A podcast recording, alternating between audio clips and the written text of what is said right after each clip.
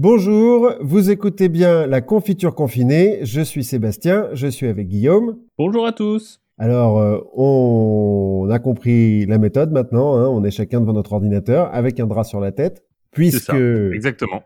confinement oblige, on ne peut pas être face à face. Mais ça ne nous empêche pas d'apprendre des trucs et de vous les transmettre à notre façon, parce que n'oubliez pas, la culture c'est comme la confiture. À un moment, il va falloir la sortir du pot. Grave, on n'en peut plus. Et donc, de quoi allons-nous parler aujourd'hui, Guillaume? Eh ben, on va parler de cul et de coup de coude, ou de coup de pouce, ou de piche-tête. Voilà. C'est tout un programme. Et donc, c'est moi qui commence en parlant de cul. Exactement, en parlant de cul. Mais ouais, en parlant du véritable cul, du vrai cul, du cul historique. Alors, on a déjà fait un épisode sur lui. Qu'est-ce que tu vas nous apprendre de plus? On a déjà fait un épisode sur cul? Ben oui.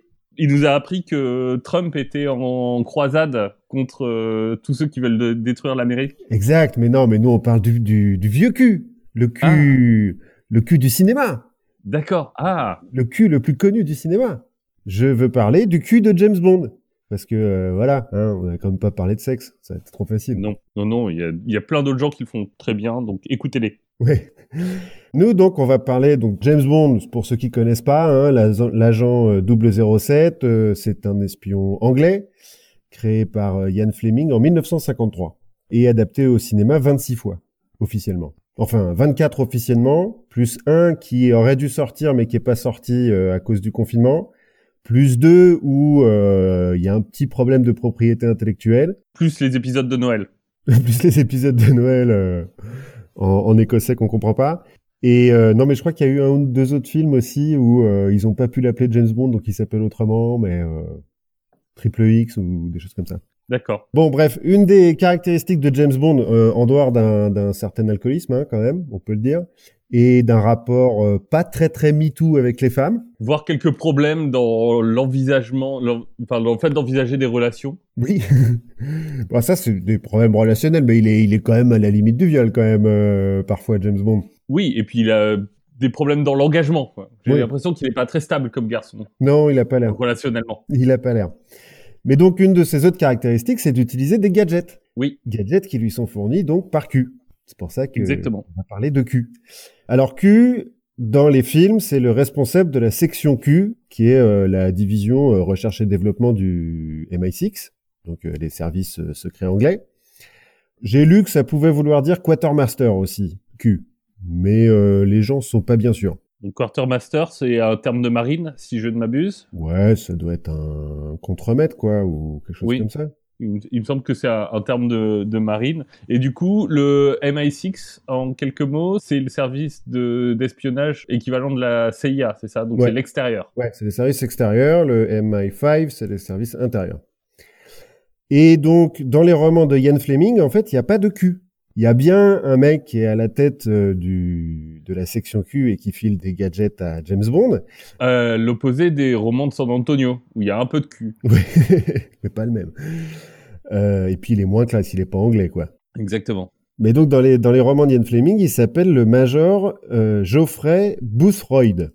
Parce qu'en fait, ce mec existe vraiment. Geoffrey Boothroyd, c'est un fanat d'armes qui a écrit une lettre à Ian Fleming après la parution de Casino Royale, donc le, premier roman euh, de James Bond. Et dans sa lettre à Ian Fleming, il lui dit bon, euh, c'est pas mal votre truc là. Par contre, euh, James Bond, le Beretta .25. Alors c'est des Beretta modèle 1934. J'ai lu, j'y connais rien en armes, donc voilà. Lui, en revanche, s'y connaît vachement, le Geoffrey Boothroyd. Et donc il dit à Ian Fleming, je paraphrase un petit peu, hein, mais donc que ce Beretta, c'est une arme de gonzesse et que euh, James Bond, il ferait mieux d'utiliser soit un Smith Wesson 38, soit un Walter PPK, qui euh, deviendra l'arme de James Bond euh, après. Ou un bazooka. Enfin, À un moment, on peut aussi se dire aller dans le masculinisme éhonté et lui donner des trucs beaucoup plus gros, quoi. C'est vrai. Bon, après, j'ai jamais lu les, les romans de, de, Ian Fleming. Je sais pas à quel point euh, James Bond détruit, se balade en ville avec un tank euh, ou à des voitures avec des sièges éjectables. Je sais pas non plus. Je t'avoue que j'ai lu peu de James Bond. Je suis pas un grand fan de James Bond dans... en règle générale. Ah ouais? Tu... Non. L'espionnage comme ça? Il n'y a pas que Ian Fleming qui a écrit des romans de James Bond, il y a d'autres mecs qui ont repris le truc, qui eux ont mis Q, puisque Q apparaît dans dès le premier film de James Bond. James Bond contre Dr No, et d'ailleurs il lui donne un Walter PPK en lui disant tenez votre nouvelle arme de service. Mais donc, en dehors du major Boothroyd là, il y a un vrai mec qui a inspiré Ian Fleming parce que Ian Fleming pendant la deuxième guerre mondiale, il a travaillé pour le SOE, le service d'opération extérieure, voilà les, les le renseignement militaire anglais. Dont on a un peu parlé déjà dans un épisode précédent et qui était très très ingénieux. Oui, et bah euh, c'est un peu la même chose dont on va parler. D'ailleurs, on va faire une petite référence à, à, ce que tu nous avais dit. Et donc Ian Fleming, quand il travaille avec le, le SOE, il rencontre un mec qui va lui inspirer euh, le Major Boothroyd ou euh, plus tard Q, mm-hmm. un mec qui s'appelle Charles Fraser Smith. Et c'est lui dont on va parler aujourd'hui. Alors Charles, il est né en 1904 en Angleterre. À 7 ans, il devient orphelin et il est placé dans une famille de missionnaires chrétiens du euh, Hertfordshire. D'accord, Dickens quoi. Ouais, un peu. Euh, c'est au nord de Londres, Hertfordshire. Bon. Apparemment, il est très mauvais à l'école. Enfin, c'est un cancre un petit peu, sauf pour les sciences et le bricolage. Pas mal déjà. Oui, pour un cancre, c'est déjà ça. Après l'école qu'il arrête assez tôt, hein, donc du coup, il fait des petits boulots un peu à droite à gauche, euh, Dickens, et il prend le relais de, sa famille d'adoption et il devient missionnaire chrétien au Maroc. D'accord. Une fois arrivé au Maroc, euh, bah, il se rend compte que pour mener à bien sa mission, puis pour aider la population, parce qu'en tant que missionnaire, tu es quand même un peu obligé d'aider, censé aider la, la population, il se rend compte qu'il leur manque plein de trucs. Et donc, dont des armes dont des armes. Non, non, pas des armes. Non, enfin alors, j'ai pas les détails vraiment de, de ce qu'il a fabriqué au Maroc, mais euh, il semblerait que il a bricolé plein de trucs à partir de, de, tout et n'importe quoi. Oui, pas des armes, genre des mines antipersonnelles. Euh... non, on peut supposer plutôt que c'était, euh, je sais pas, des pompes à eau, euh, des, des, des, trucs qui servent vraiment des gens, quoi. Donc là, on est avant la Deuxième Guerre mondiale, hein, euh, puisque 1904, on va imaginer qu'il a 20 ans, a priori, à l'époque. Oui, donc on est encore sous la gloire du protectorat français. Oui, voilà. donc il bricole plein de trucs là-bas, et euh, il se fait ses expériences et tout, euh, c'est pas mal. Et en 1939, déclaration de guerre oblige, il rentre en Angleterre. Il reste pasteur, et un dimanche à Leeds, donc là où il a son, il fait son serment, quoi? Son pastorat. Oui. il parle de ses expériences au Maroc et de euh, comment il a bricolé plein de trucs. Et il se trouve que dans l'assistance, enfin dans l'église, il y a deux membres du ministère du ravitaillement, qui est un ministère qui a été créé spécialement pour la guerre, euh, pour ravitailler les troupes, quoi. Et les deux mecs, ils écoutent le truc, là, ils en parlent à leur directeur, et le directeur, il dit, mais attends, il est pas mal, ce type, là, euh, offrez-lui un boulot. Et donc, ils vont revoir euh, Charles euh, Fraser Smith et ils lui disent Est-ce que ça te dit de travailler euh, pour la couronne, quoi? Et de devenir un héros Plutôt que d'essayer de sauver des âmes, est-ce que ça te dirait pas plus de tuer des gens? Non, alors, non, pas de tuer des gens, mais de, de travailler pour le ministère du ravitaillement. Le mec dit Ouais, ouais, ok, pas de problème, je fais ça. Et donc, officiellement, il va être engagé comme fonctionnaire au département des vêtements et textiles du ministère du ravitaillement. Mhm. Mais en réalité, il va travailler pour la section 15, c'est-à-dire la section camouflage du SOE, donc euh, le, service euh, secret de l'armée anglaise. D'accord. En fait, tous les jours, il va prendre un train euh, de, son, son petit pavillon, on va dire, dans le Hertfordshire, parce qu'il est retourné dans le Hertfordshire, pour aller à Londres, dans le bâtiment du ministère du ravitaillement, et il a un petit bureau dans ce truc-là, qui communique avec le bureau de la section 15, le bâtiment de la section 15 qui est juste à côté. Et donc, il va travailler à la section 15. Et euh, au ministère du ravitaillement, il a une secrétaire et il a un patron qui ne sauront jamais ce qu'il ce qu'il fait pendant toute la guerre. C'est la beauté de, de l'administration. Ouais. C'est que c'est possible que pendant 5 ans, ton patron ait aucune idée de ce que tu fais. Voilà. Et il pose pas de questions. On leur a dit, on leur a peut-être dit qu'il fallait pas en poser, mais il pose pas de questions. Oui. Et donc pendant euh, ouais, 5-6 ans, il peut euh, travailler à aider le SOE et donc les espions anglais. Donc sa première mission, par exemple, c'est de fournir aux agents du SOE sans uniforme de l'armée espagnole. Parce que euh, l'Angleterre craint que l'Espagne ne reste pas neutre, et donc, dans le doute, il faut des, des uniformes de l'armée espagnole pour que les agents du SOE puissent s'infiltrer. Oui, et puis j'imagine qu'il y avait aussi un, un, certain hub de communication dans, dans le coin. Euh, comme on n'était pas directement euh, sous l'emprise nazie, on pouvait un peu euh, espionner par là-bas. Ah bah oui, tous les, tous les pays neutres, de toute façon, sont des nids d'espions. oui. Comme OSS 117 nous l'a appris. Et donc, il a un exemplaire d'uniforme et il faut qu'il les, les, reproduise de la même façon. Donc, il fait une commande de tissu, je cite, épais, rêche et bas de gamme à un fabricant anglais. Parce que le problème, c'est ça, c'est qu'il peut pas faire importer du, du tissu euh, d'Espagne, hein, parce que sinon c'est un peu grillé, quoi.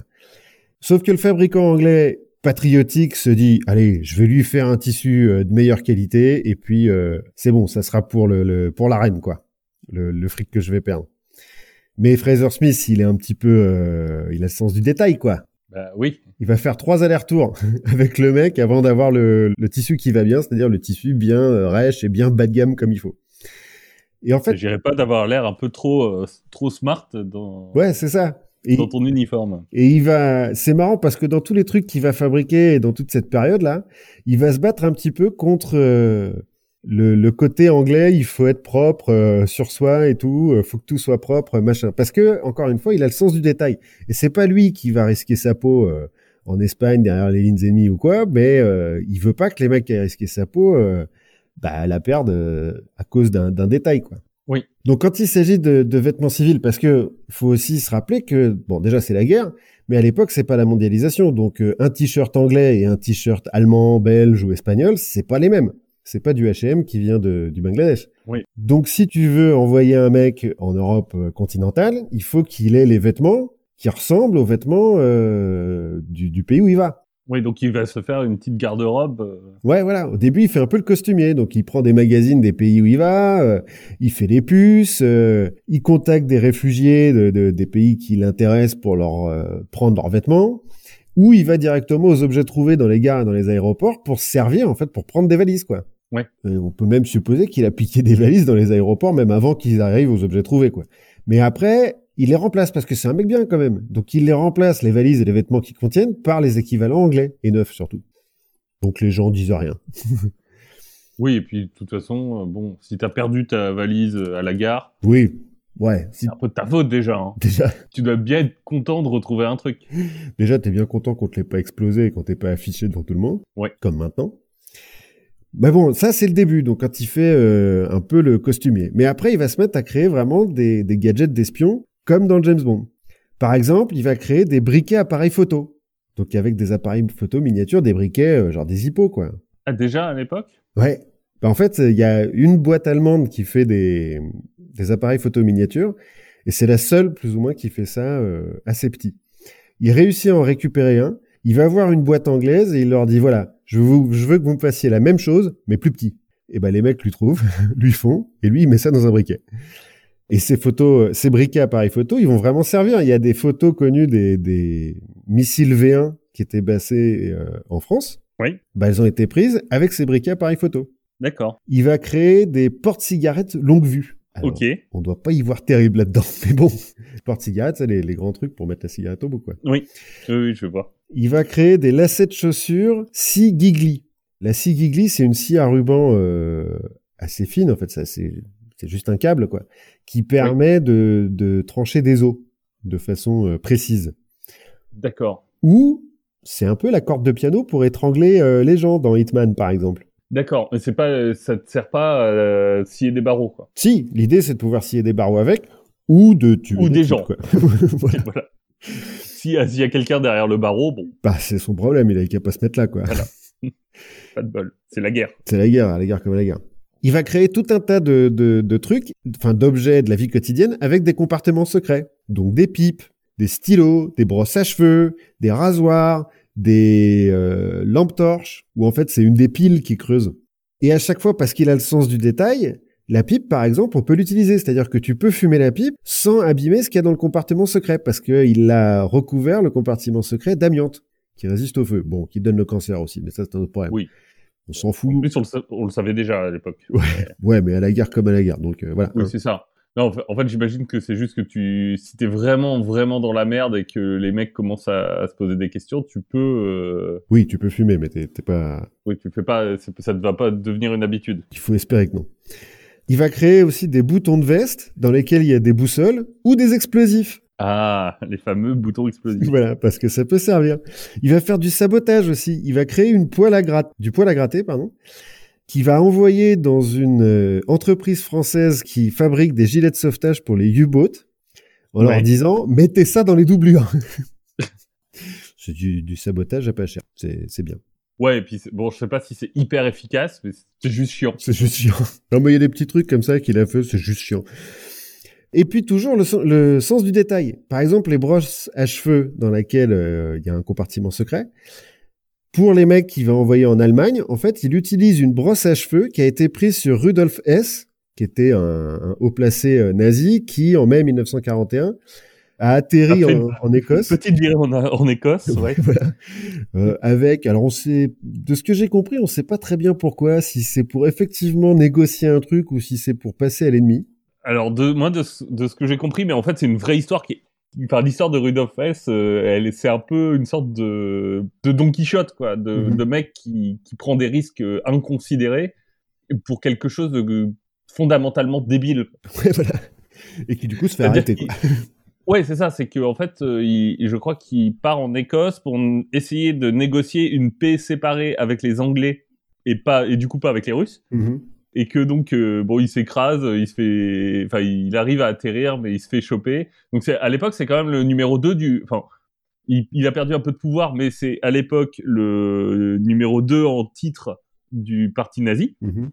Et donc il se dit bon bah il y a quand même un truc sauf qu'il le fait sans en parler à Hitler. Ouais, c'est ça, c'est ce que je comprends. Mais bon, en tout cas, il avait une brosse à cheveux euh, dans ses bagages et elle a servi euh, à Charles pour filer des brosses à cheveux conformes aux espions du SOE. Toujours sens du détail, sur les portes cigarettes là dont je parlais, il y a des taches de nicotine. Parce qu'elles, pour le coup, elles sont, ils sont pas utilisables hein, euh, pour qu'il y ait une longue vue dedans. Bon, mais elles sont quand même tachées comme si elles avaient vraiment servi. Pour éviter que les Allemands découvrent les compartiments secrets, il les fait visser à l'envers, c'est-à-dire qu'il met le, pas de vis dans l'autre sens. Au lieu de, de, alors je sais jamais si tu dévises de droite à gauche ou de gauche à droite, mais bon, en gros, c'est l'inverse, quoi. D'accord. Parce qu'il compte sur le fait que, je cite, l'inflexible esprit allemand ne pensera jamais à dévisser un truc dans l'autre sens. Il semblerait que ça ait marché un peu, en tout cas. Bon, après tout, pourquoi pas, hein? Ouais. Je pense que ça marche deux, trois fois jusqu'à ce qu'il y ait un mec qui se fasse choper, quoi. Après, euh, oui. ça marche plus. Il travaille aussi pour le MI9, donc, euh, qui est la division euh, sauvetage et évasion du, des services secrets anglais. Donc, en gros, leur but, c'est juste d'aider des, des prisonniers de guerre à s'évader et ensuite euh, de leur permettre de bah, soit de traverser les lignes, soit d'être récupérés par la résistance. Et en gros, au MI9, ils ont déterminé que un soldat en territoire ennemi ou un prisonnier qui vient de s'échapper, ce dont il a le plus besoin, c'est d'une carte, d'une boussole et de la bouffe. Et du coup, ils disent ça à Fraser Smith, qui va inventer un stylo contenant une boussole, une carte et une tige en métal aimanté au cas où tu perds ta première boussole pour faire une deuxième boussole. Il va inventer des allumettes, utilisées ou pas, mais il y en a certaines qui sont déjà utilisées, comme ça, ça passe mieux, euh, avec des tiges en métal aimantées dedans. D'accord. Il va, pour les cartes, faire du papier comestible à base de papier de riz, pour qu'il puisse, euh, alors, un, manger, et deux, euh, le faire disparaître rapidement. Je suis pas sûr que ce soit vraiment manger le... Non, je suis pas sûr que tu gagnes beaucoup, mais... Mais bon, ça te tapisse peut-être un peu l'estomac quand t'as vraiment faim. Oui, peut-être. Du papier imperméable et infroissable, au cas où faut que tu rentres dans la boue du papier flash, c'est-à-dire euh, imprégné au magnésium, donc euh, autodestructible. Ouais. Un peu comme dans Mission Impossible et tout. Il va faire des mouchoirs en tissu, parce que les mecs, c'est des Anglais hein, quand même, donc ils, gardent des mouchoirs en tissu. Bah, en fait, euh, même pas que c'est des Anglais, je crois qu'à l'époque, tout le monde avait des mouchoirs en tissu. Ouais, c'est pas faux, pas sûr qu'il y ait des Kleenex. Mais donc ces mouchoirs en tissu sont imprimés à l'encre invisible. Et alors les encres invisibles, il y en a de diverses sortes. Mais celle-là, pour la révéler, il faut la tremper dans l'urine. Parce que Fraser Smith, il s'est dit, le seul truc que t'as toujours sur toi, bah, c'est de la pisse. C'est pas faux. Ça a, du, ça a du sang et de la salive, quoi. Ouais, voilà. Ouais, mais il faut croire que ça marchait pas avec la salive. Ouais. Euh, pour la bouffe, il va foutre du lait concentré dans des tubes de dentifrice. Bon, ça, ça va, c'est pas très compliqué. Il va aussi faire fabriquer du chocolat à l'ail pour que euh, les mecs qui soient en France ou en Allemagne aient une haleine de français. bon, ils vont abandonner ce projet, ça va pas marcher. Mais ils y ont pensé quand même. Je sais pas si ça se vend bien à la, base. Ah bah c'est pas pour le vendre, hein, c'est juste pour le, le donner aux, espions. Hein. Mais je sais pas si c'est les espions qui ont trouvé que c'était trop dégueu ou juste ils ont ça. Ou juste ils ont dit attendez euh, il suffit qu'on se lave pas les dents pendant trois jours et puis tout le monde a la même haleine hein, pas de problème. Et puis on est prisonnier de toute façon, je suis pas sûr que l'hygiène euh, ce soit, ce soit déjà un truc euh, même s'ils sont anglais, il y a un moment bon. Ouais. Et puis à un moment où il faut aussi se dire que l'anglais, c'est aussi le mec de la frontière écossaise. Ouais. C'est pas tous des aristocrates. Ouais, c'est ça. Alors après, dans, dans le SE, parmi les espions, euh, peut-être, on sait pas, mais... Il va faire aussi des... Il va prendre des boîtes de 12 lames de rasoir, dans lesquelles il va mettre un vrai rasoir, complet, ouais. des lames aimantées, toujours pour pouvoir faire des, des boussoles, et des postiches, euh, histoire de pouvoir euh, se camoufler, quoi. Et en fait, il va en commander tellement de ces, ces boîtes de 12 lames, parce qu'à la base, il faut bien qu'il ait les boîtes, hein, quand même, avant de les vider, etc., que ça va euh, allumer un, un, red flag dans le... Chez les nazis Non, non, non, le ministère du Trésor anglais. Ah. En gros, il y a un, un, haut fonctionnaire du ministère du Trésor qui va voir le, le, prix de la commande et qui va dire, mais attendez, c'est quoi cette histoire-là Pourquoi vous avez besoin d'autant de, de 12 lames de rasoir? Et donc, il va faire un rapport. Parce que, comme tu le disais au début, on peut toujours compter sur l'administration pour être un oui. peu con. Donc ils font un rapport. Fraser Smith, il dit euh, non mais ok, envoyez-moi un inspecteur, vous verrez bien. Le mec, enfin le, le, ministère du Trésor envoie un inspecteur. Fraser Smith lui fait signer une sorte de NDA, enfin un truc euh, top secret, euh, si t'en parles, Ouais. on te coupe en deux. Et il lui explique de ce qui se passe. L'inspecteur, ah ouais, ok, euh, d'accord. Et puis il regarde euh, les, les factures du coup, parce que bon, ça reste un inspecteur, il faut quand même qu'il Oui. vérifie euh, que Fraser Smith il se met pas du fric dans les poches au passage. Et il remarque qu'en fait le fournisseur, il a pas demandé le bénéfice de régulation. Alors c'est un truc un peu euh, spécial, mais en, technique, mais en Angleterre, quand l'État commande à une entreprise privée, l'entreprise privée peut demander euh, une espèce de marge spéciale pour se faire un peu plus de fric. Oui. Et donc le, le fournisseur euh, patriotique n'a pas demandé. Mais l'inspecteur du Trésor, euh, sérieux, comme un inspecteur des finances, peut l'être, Voilà, raide comme la justice. raide comme la justice, fait réécrire les factures, les renvoie à son ministère, qui paye donc plus cher pour les lames de rasoir qui vont être utilisées euh, par Fraser Smith. Mais il y a un moment, il doit quand même, enfin, ça doit être compliqué quand ton but c'est d'être avec les les prisonniers parce qu'il faut quand même être un tout petit peu formé. À savoir que, à savoir que dans ton stylo, en fait, si tu le fais tourner de trois quarts puis un quart, euh, il y a un pistolet laser qui sort. Enfin, faut, faut le savoir, quoi. Bah. J'imagine que t'envoies pas le mode d'emploi avec. Non, mais alors ça, c'est lui, c'est pas son affaire, hein, Fraser Smith. Ça, c'est l'affaire du MI9, qui pour le coup envoie des, je suppose, envoie des agents avec le mode d'emploi, quoi. Oui. Ou d'une façon ou d'une autre, fait passer le mot de, eh, regarde dans ton stylo, dévisse-le dans l'autre sens, tu verras. Bon, pour finir, il fait un petit peu de reverse engineering, l'aviation euh, anglaise qui a récupéré les, les combinaisons des pilotes allemands, qu'elle trouve vachement bien. Et Ouais. euh, donc elle leur dit, tiens, tu veux pas nous faire les mêmes? C'est grâce à ça que les aviateurs anglais ont des capsules d'air comprimé pour gonfler automatiquement les gilets de sauvetage et euh, une capsule de colorant fluorescent pour que euh, quand ils soient en mer, ça soit plus facile à récupérer. On le voit, je crois, dans Dunkerque. Ah, peut-être. Je sais pas, moi, j'ai été captivé par la beauté de la ville dans Dunkerque. donc, Bien euh, sûr. C'était Racine, quoi. exactement. Je comprends.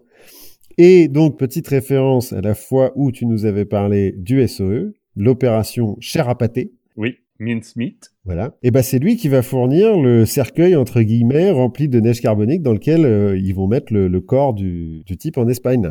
Oui. Le, le faux euh, naufragé en Espagne. Oui, l'alcoolique euh, irlandais, je crois, Ouais, voilà. mémoire.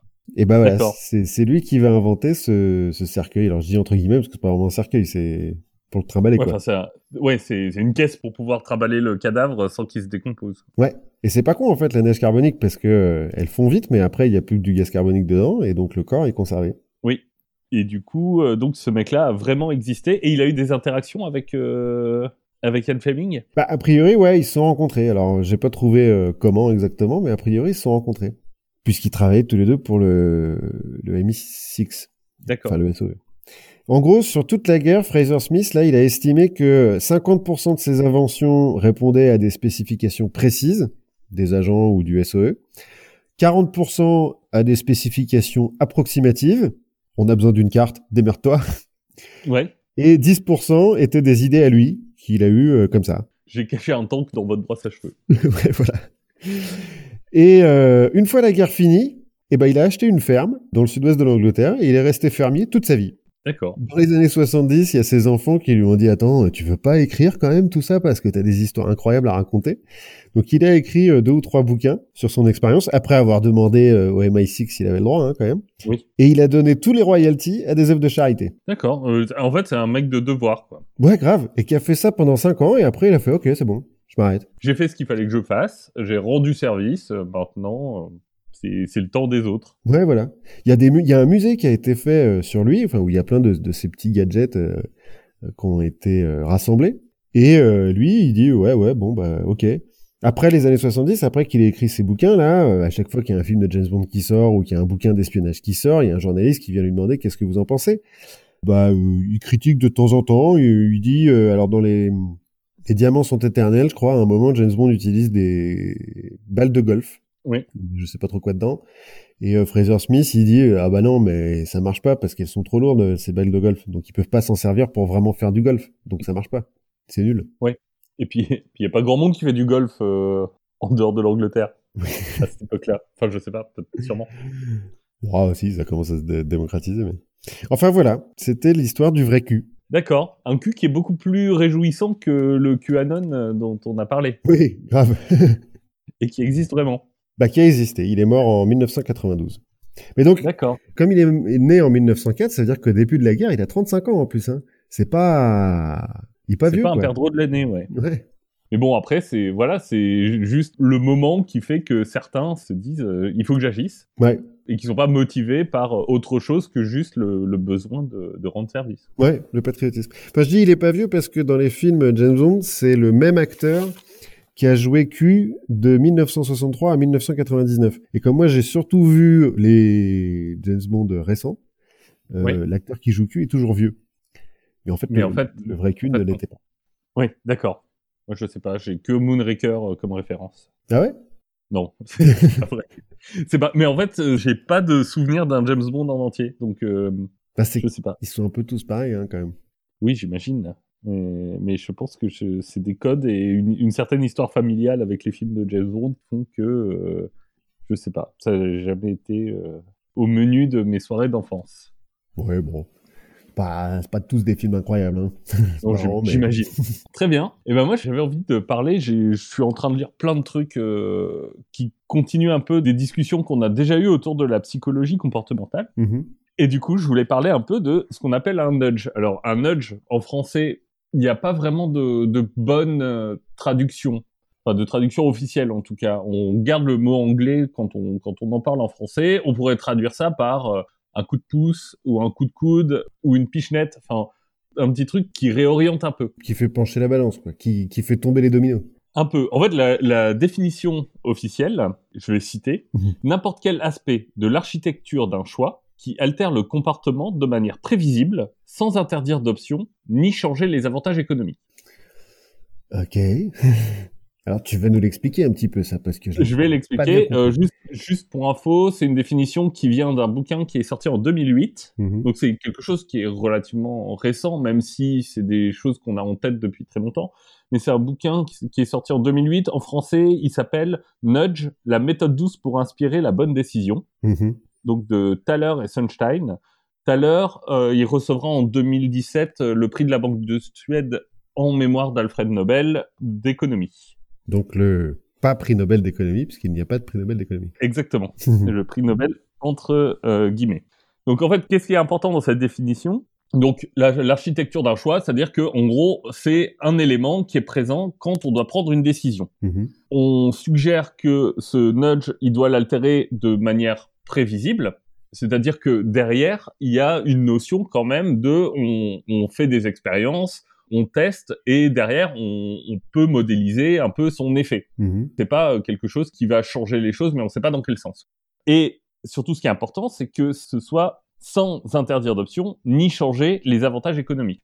Quand on parle d'avantages économiques dans le cadre d'une prise de décision, c'est en gros sans changer les conséquences du choix de euh, est-ce qu'on va économiser de l'argent par exemple ou est-ce qu'on va faire un bon investissement ou enfin quand on dit économique c'est une c'est l'économie du choix quoi. C'est ah en fait c'est pas forcément c'est pas forcément de l'argent. Mmh c'est pas euh, est-ce qu'on risque euh, plus d'années de prison? Par exemple ça, ça, fait partie de l'économie d'un choix. C'est est-ce que je est-ce que je, je vais m'attaquer à cette banque? Bah, Peut-être que si tu montes les, les peines, peut-être que... Et encore ça, on n'en est pas sûr. Enfin, c'est un autre débat euh, d'un bouquin très bien que je suis en train de lire. Donc peut-être que je vous en parlerai un jour. La prochaine fois, on parle prison et peine de mort. et, et ben écoute, c'est un bouquin très bien qui parle de malhonnêteté. Ah. et qu'est-ce qui fait qu'on triche? Mhm. Si tu veux un bon exemple, c'est si tu veux promouvoir un peu la santé des gens, mhm. un nudge, par exemple, ça va être de mettre des fruits et légumes au niveau des yeux quand tu es dans un rayon de supermarché. Ouais. Plutôt que de la junk food. Ok. Ouais. Tu vois, en soi, tu changes rien du tout euh, au, prix que ça coûte, aux bénéfices que tu vas en tirer. C'est juste que, bah, en fait, tu l'as devant les yeux. Au, contraire, si tu dis, bah moi je vais bannir la junk food, mm-hmm. là t'es plus dans le nudge. Oui, là t'es, ouais, d'accord. C'est plus interventionniste. Quoi. Exactement, puisque tu tu t'interdis des options. Mm-hmm. Et en fait, pourquoi je me je me suis intéressé à ça? euh, C'est à cause d'une question qui restera ouverte et dont on pourra discuter peut-être euh, à la fin de cette euh, cette petite présentation. Je me suis dit, mais à quoi ça sert cette attestation dérogatoire pour pouvoir sortir de chez soi? Le, le permis de je fais ce que je veux Exactement. À quoi ça sert? Pourquoi est-ce qu'on fait ça? Pourquoi est-ce que on, on, demande un papier qui finalement n'engage à rien, mhm. qui finalement est quelque chose de d'un peu inconséquentiel Enfin, c'est juste un papier. Aujourd'hui, c'est juste un, un, truc sur ton téléphone. Pourquoi est-ce qu'on le fait? Et je me suis demandé, est-ce que c'est pas quelque chose qui est un peu de l'ordre du nudge? Ouais. Alors, on, on, pourra en discuter. Je, moi, j'en suis pas complètement sûr parce que effectivement, on change un peu les avantages économiques de ton choix. Le choix, c'est est-ce que je sors ou pas hein globalement. Oui, ou est-ce que je risque de prendre une prune ou pas? Parce que tu peux sortir sans attestation, mais du coup, tu prends un risque. Bah, exactement, c'est ça, c'est qu'on dit tu peux sortir, mais du coup, il faut que tu aies une attestation. Mhm. Donc, je sais pas si c'est vraiment un nudge. Comment ça marche le nudge? Alors là, on va se, se tourner vers un autre prix de la Banque de Suède en mémoire d'Alfred Nobel d'économie, euh, qui est euh, Daniel Kahneman. Donc lui, c'est un petit peu avant euh, Thaler, qu'il l'a eu en 2017. En gros, lui, il va partir euh, d'un constat qui est que les gens agissent parfois contre leur volonté. Ouais. En tout cas, contre leur intérêt. Ouais.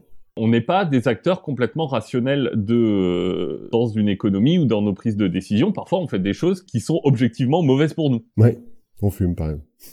On fume, voilà, exactement. Ou euh, bah t'achètes, euh, tu vas t'acheter de la junk food euh, plutôt qu'un fruit, ouais. qui en soi, bah c'est juste une mauvaise idée. Non, j'allais dire que la junk food, ça parle à, à ton, ton cerveau reptilien, tu vois, un truc comme ça. Bah, en fait, lui, il part d'une d'une théorie qui dit qu'en fait, alors là aussi, j'évoquais les choses avec Adrien, notre professeur de neurosciences de la dernière épisode qui disait attention parce que les sciences euh, sociales euh, sont pas généralement pas basées sur la physiologie du cerveau. Mhm. Donc euh, lui, ce qui il va prôner, il va dire qu'il y a deux systèmes de décision, mais il les ancre pas dans le dans le cerveau. Mhm. En gros, il dit qu'il y a deux systèmes. Le système 1, c'est un système de prise de décision qui est ultra rapide, mhm. qui relève de l'automatisme et qui est très influençable par les conditions. Ouais dans une situation, tu la connais, donc tu agis toujours de la même façon parce que tu sais que c'est la bonne façon d'agir. Le système 2, c'est un, système de réflexion qui est plus long, qui est conscient, où tu vas te confronter en fait à tes buts en tant qu'individu et à tes motivations. Donc en fait, tu as ces deux systèmes qui sont un peu en concurrence. Et quand tu es dans une situation qui est très complexe, que tu peux pas vraiment comprendre facilement, mm-hmm. ou qui demande une mobilisation cognitive hyper forte, plein de signaux dans tous les sens, euh, tu sais pas trop quoi faire, ou que tu as une pression dans le temps, bah tu vas plutôt t'orienter vers le système 1, ton système qui est euh, rapide automatique. Ouais, ouais, tu, tu décides en impulsion quoi presque. Voilà, exactement, c'est ça, c'est la, la décision impulsionnelle qu'on prend souvent. Et enfin en tout cas moi ça m'arrive d'aller dans un dans un magasin en ayant une bonne idée de ce que je veux acheter. Et en fait il y a tellement de trucs euh, que je finis par par prendre autre chose au hasard un peu. Ouais, ou le truc que tu prends d'habitude quoi oui, ou, le, truc que tu prends d'habitude, exactement. Quand il y a trop de choix de, de goût de glace, euh, tu finis par prendre de la vanille ou du chocolat, euh, selon que tu sois humain ou pas. Exactement. Perso, vanille. oui, oui, c'est ça, c'est ce que, ce que j'ai dit, humain ou pas. Et le problème, c'est que, du coup, ce système 1, ben, il n'est pas toujours optimal pour nous. Parce que il est plein de biais. En fait, c'est des réponses automatiques, mais qui sont finalement basées sur notre propre expérience. Ou sur ce qu'on a vu. Ouais. Donc en fait, tu vas avoir des, des biais de taille d'échantillon, par exemple, mhm. qui vont jouer. Tu vas avoir des, des biais d'ancrage des biais d'affect, suivant si tu reproduis quelque chose que tu as vu quelqu'un que tu considères comme très bien faire. Comme ton premier, ta première marque de cigarette. Par exemple. euh, des biais d'imagination aussi. Et donc, l'idée derrière tout ça, c'est d'utiliser un nudge, donc de changer un tout petit peu les conditions qui amènent au choix mhm. pour orienter ce choix dans un sens ou dans un autre. Donc en fait, on a globalement trois grands types de nudge. Le premier, c'est le choix par défaut. Ouais. C'est-à-dire que si quand on te propose un choix entre plusieurs options, on t'en indique une comme étant par défaut, bah, tu as plus de probabilité de choisir celle-là. Ok, ouais. Si tu veux, par exemple, il y a une étude en 2007 de, de deux chercheurs qui s'appellent Picher et Katsikopoulos, qui sont partis d'un constat qui est que, en fait, quand tu poses la question aux gens, ils se disent, oui, nous, on veut de l'énergie verte. Ouais. Dans les faits, c'est pas ce qu'ils achètent. Ouais.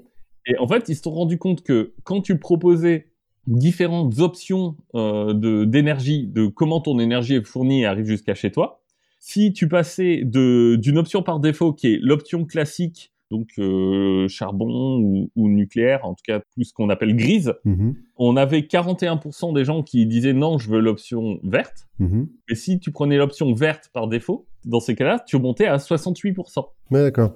Et t'avais, je crois que c'est, j'ai plus noté, mais t'es à 60% si t'as pas de défaut. D'accord. Donc en fait, juste en changeant l'option par défaut, tu peux orienter le comportement des gens parce que euh, en fait, tu as deux choses, c'est que un, euh, bah, tu peux ne pas réfléchir quand tu as un défaut qui est choisi pour toi, mhm. et deux, ça peut être perçu comme une recommandation. Ouais, j'allais dire que c'est un petit peu comme euh, le, problème qu'a eu Microsoft avec Internet Explorer, où c'était le navigateur par défaut, et donc les gens bah, ne faisaient même pas de choix en fait, ils prenaient le, navigateur Exactement. par défaut.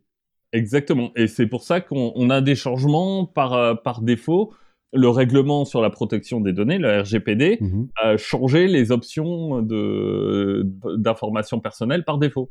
Ah ouais, quand, tu arrives sur un site et qui dit euh, voulez-vous changer les cookies, les paramètres de cookies et que tu le fais jamais parce que ça te fait chier. Quoi. Oui, exactement. De la même façon, euh, la question se pose aussi, mais là on est, comme on arrive dans l'ordre de la réglementation euh, et qu'il y a des points un peu compliqués, je pense, on n'est pas tout à fait dans le nudge. c'est le don d'organes. C'est-à-dire?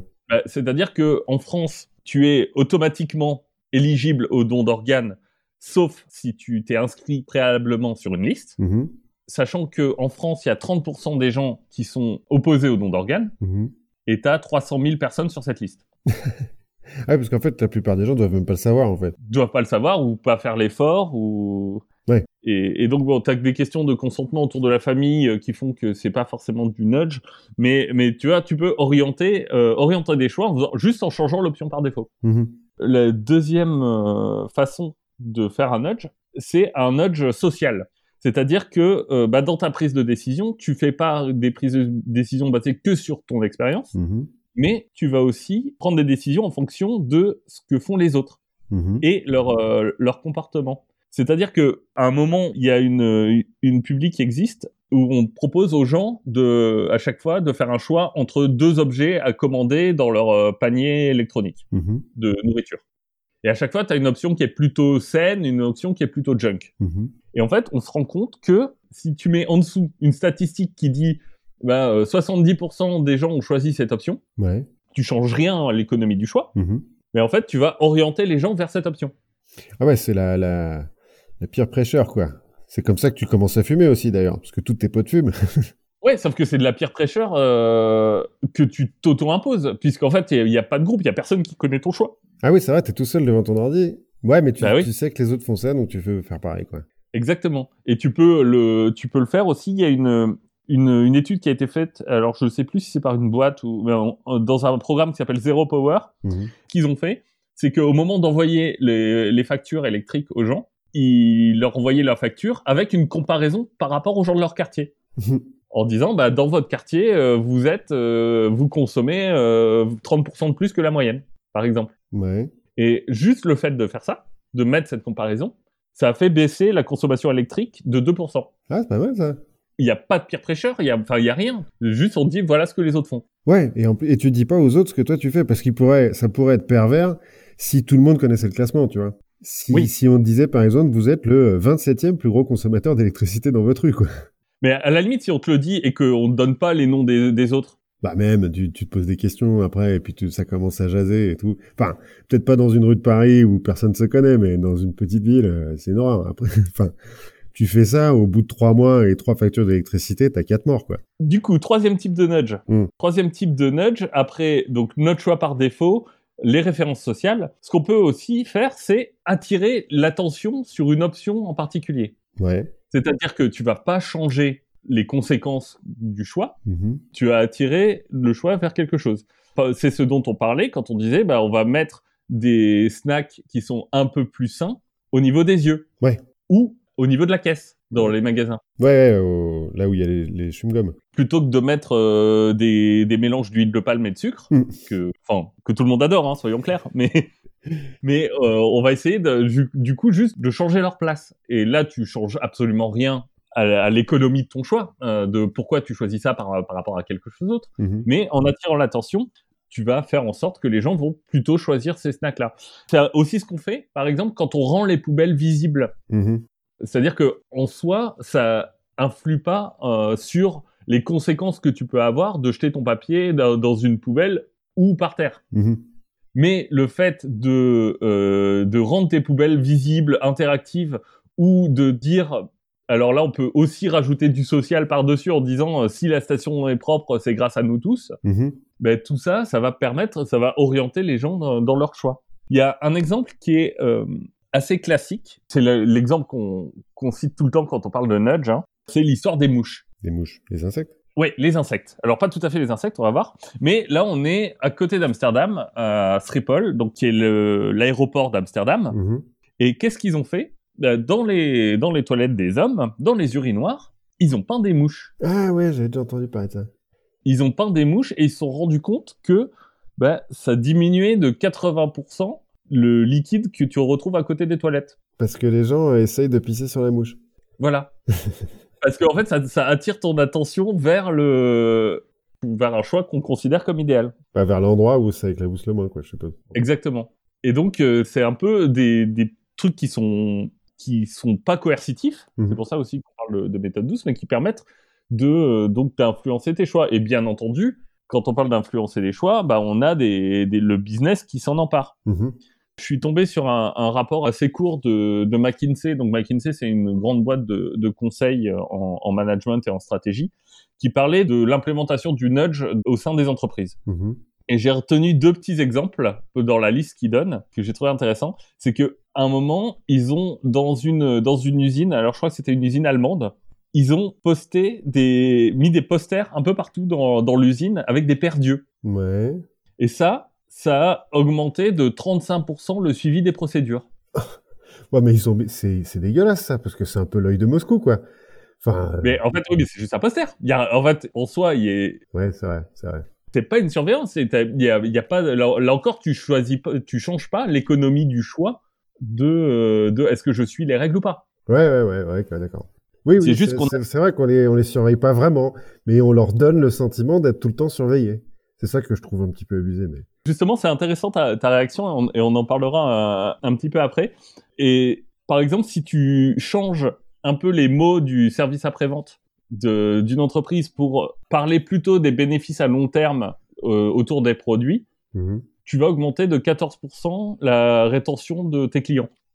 Ça, me fait penser à un truc là. J'ai été livré euh, il y a quelques jours là de je sais plus trop quoi, c'est pas très important. Oui. Par une, une boîte pas les boîtes euh, traditionnelles UPS, Chronopost, des trucs comme ça. Et euh, le lendemain, ils m'ont... Une de tes boîtes euh, éco-responsables qui te livre en monocycle et tout ça? Je sais même pas, non. Enfin, non, une boîte que je connaissais pas, quoi. Bref, pas très grave. mais bon, le lendemain, ils m'envoient un texto pour me dire, bon alors, comment ça s'est passé? Veuillez noter votre expérience ou un truc comme ça en cliquant sur tel lien. Moi, je fais pas le truc de notage parce que je trouve que c'est un peu dégueulasse. Et j'ai re-reçu aujourd'hui, donc ça fait 3-4 euh, jours, un deuxième texto qui me dit euh, Ah alors, euh, vous avez reçu un paquet grâce à nous, comment s'est passée votre expérience? Nous vous laissons une deuxième chance de noter. Et parce que c'était, nous vous laissons une deuxième chance, genre, hé, attention, hein, parce qu'après tu pourras plus le faire. Et eh ben j'ai presque eu le réflexe de le faire. Oui, mais c'est aussi pour ça qu'on peut te dire, par exemple, nous, nous vous avons envoyé un paquet, la majorité de nos clients sont satisfaits, peut-être pas vous, aidez-nous à nous améliorer. Ouais, ouais. Ouais, mais la façon dont tu parles, ça va aussi influer. Mais après, ça c'est quelque chose d'assez classique quand tu fais des études, euh, même marketing. C'est la façon dont tu formules la question va forcément influer sur euh, sur la réponse. Ouais, bien sûr. J'ai juste trouvé ça un peu pervers. Le nous vous laissons une deuxième chance. de toute façon, je gagne rien hein, si je fais ça. Donc euh, merci, mais non. En fait, on parlait du business, mais aussi très naturellement, ça a été utilisé par des gouvernements. Mmh par exemple, en Angleterre, on a la Behavioral Insight Team, donc euh, l'équipe de connaissances comportementales qui a été créée en 2010 par David Cameron. Mhm. Et qui a lancé tout un tas d'initiatives. Alors, ils en ont lancé plein, je vais pas toutes vous les faire, mais par exemple, ils se sont rendus compte que si tu, juste sur ta déclaration d'impôt, ils rajoutent la mention euh, du fait que bah, la plupart des gens payent leurs impôts, ouais. bah, en fait, ça augmente le taux de recouvrement des impôts. Ah ouais. Là, aussi, juste euh, par reconnaissance sociale. Mhm. Ils ont fait une étude conjointe avec l'Australie où ils se sont rendus compte que si tu changes les timbres que tu mets sur les amendes, en fait, au lieu de timbre standard, tu mets un gros timbre rouge avec écrit euh, payer maintenant. ça t'augmente de 3% les paiements que tu reçois. ouais. Si tu mets des yeux sur l'enveloppe qui te regarde. Peut-être. Ça a été aussi euh, utilisé par Obama qui a pris un des auteurs du bouquin de 2008 dont on parlait euh, au début pour créer une, une task force aux États-Unis. Ouais. Alors forcément, il y a, y a, eu des critiques, hein. mais en fait, ce qui est intéressant, c'est que c'est des critiques qui sont un peu euh, que, que tu as assez bien euh, ressenti. Mm-hmm. Tu vois, quand je t'ai dit qu'on pouvait faire baisser de 2% la consommation d'électricité, tu as dit ah super. Ouais. Quand on a parlé de, de mettre les yeux, tu as dit ah c'est dégueulasse. Ouais. Alors qu'en fait, on, utilise exactement le même mécanisme. Oui. Il y a eu une étude là-dessus qui a été faite en 2017, qui est assez intéressante, qui montre qu'en fait, tu es d'autant plus d'accord avec l'utilisation de ces, de ces techniques euh, psychologiques mhm. que tu es en accord avec le, le but. Ouais, mais c'est ce que j'allais dire. En fait, l'histoire des usines, là, les yeux dans les usines, en soi, suivent les procédures. C'est notamment les procédures de sécurité. Donc, c'est plutôt bien que les mecs les suivent plus. Oui. C'est juste le procédé qui est un petit peu euh, qui repose sur le fait qu'on te surveille quoi. C'est un procédé qui tu vois qui te paraît pas euh, débile quand on dit juste euh, on, l'utilise pour faire ouais pour, les poubelles dans les dans le métro. Ça. Exactement. Ouais, ouais.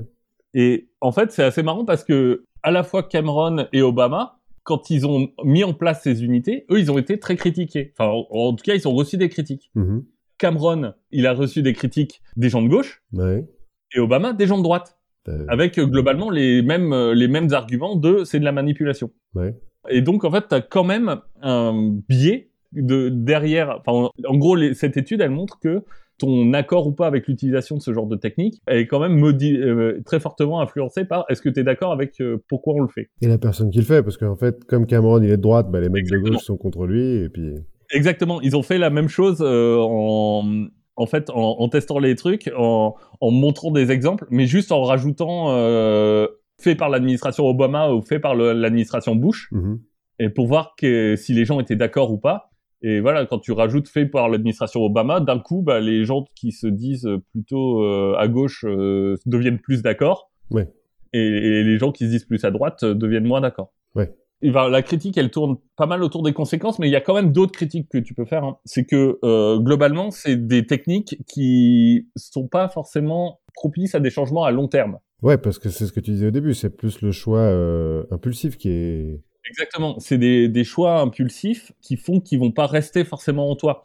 Parce que euh, donc ça, c'est une, une, autre étude de, de Mols en 2015 qui montre que, enfin en tout cas qui fait l'hypothèse que tes principaux moteurs de changement durable, c'est plutôt un changement au niveau de ta perception de, de ton identité sociale propre mm-hmm. et de l'internalisation de certaines normes. C'est pas tellement la, la réaction à l'environnement. Je rigole pour l'internalisation de certaines normes, là, parce que depuis, depuis le début du confinement, à chaque fois que dans un film ou une série télé, je vois des gens euh, se faire un hug ou se serrer la main, je suis là genre, mais vous êtes fous? mais vous allez mourir.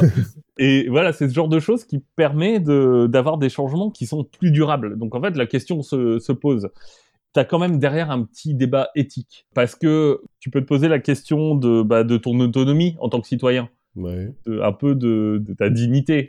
Euh, c'est un peu euh, ce qu'on appelle du du libéralisme paternaliste. Ouais, ouais. C'est-à-dire qu'on va te pousser dans une direction, en fait, en pensant pour toi que cette direction est bonne. Ouais, c'est un petit peu, euh, c'est marrant parce que pour éduquer euh, un chien, on utilise le positive reinforcement, donc le renforcement positif.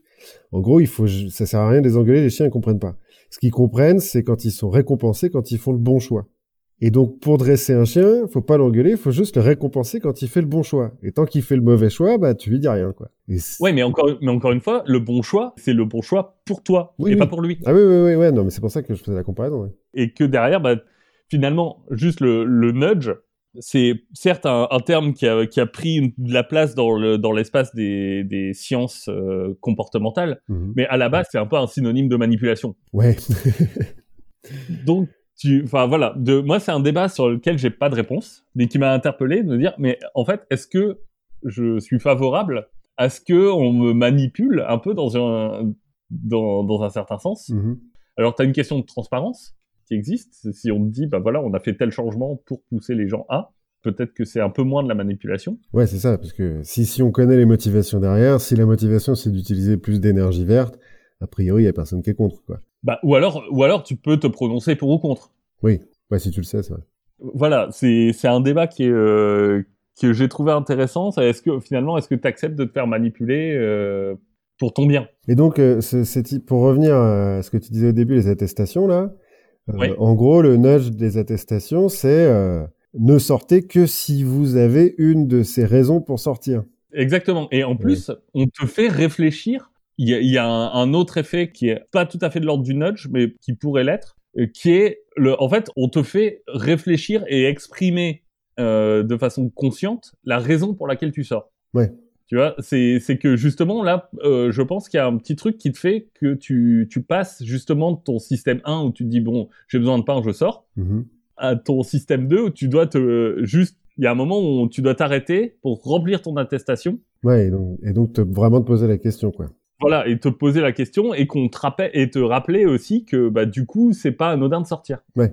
Donc je je sais pas si on peut vraiment qualifier ça de, de nudge, mais je pense qu'il y a euh, qu'il y a une petite euh, une petite partie de, de ça qui rentre en jeu. Ouais ouais c'est possible c'est possible. Après je crois que sur les attestations il y a une histoire un petit peu juridique quoi.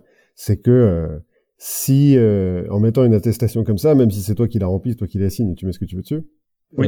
ça permet quand même pour les gens qui l'ont pas, de se faire arrêter d'avoir un cadre juridique dans leur arrestation.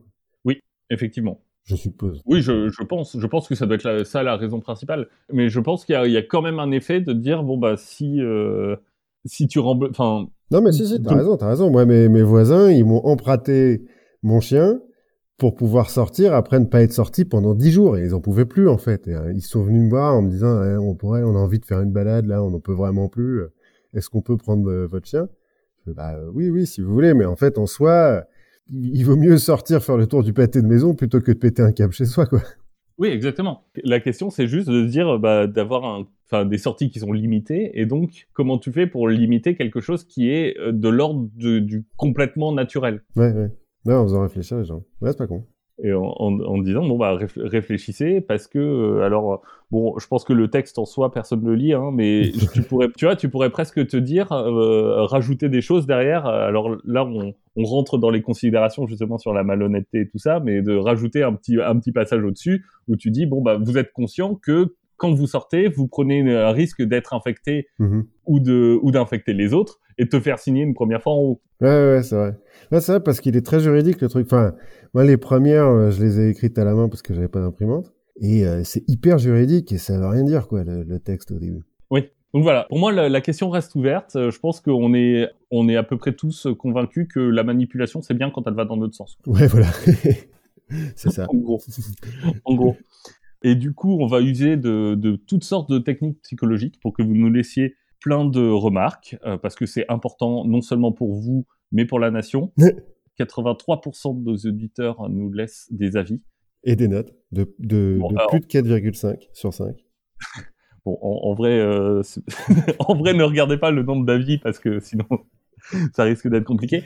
Et bah, dans ce cas-là, continuez-vous à, à utilisez votre influence sociale sur les gens pour qu'ils restent chez eux, pour qu'ils prennent soin de leurs proches. Restez chez vous, restez en sécurité et on pourra bientôt sortir de toute façon. Voilà. On espère, on croise les doigts, on touche du bois et on se retrouve la prochaine fois. À la prochaine fois. Salut.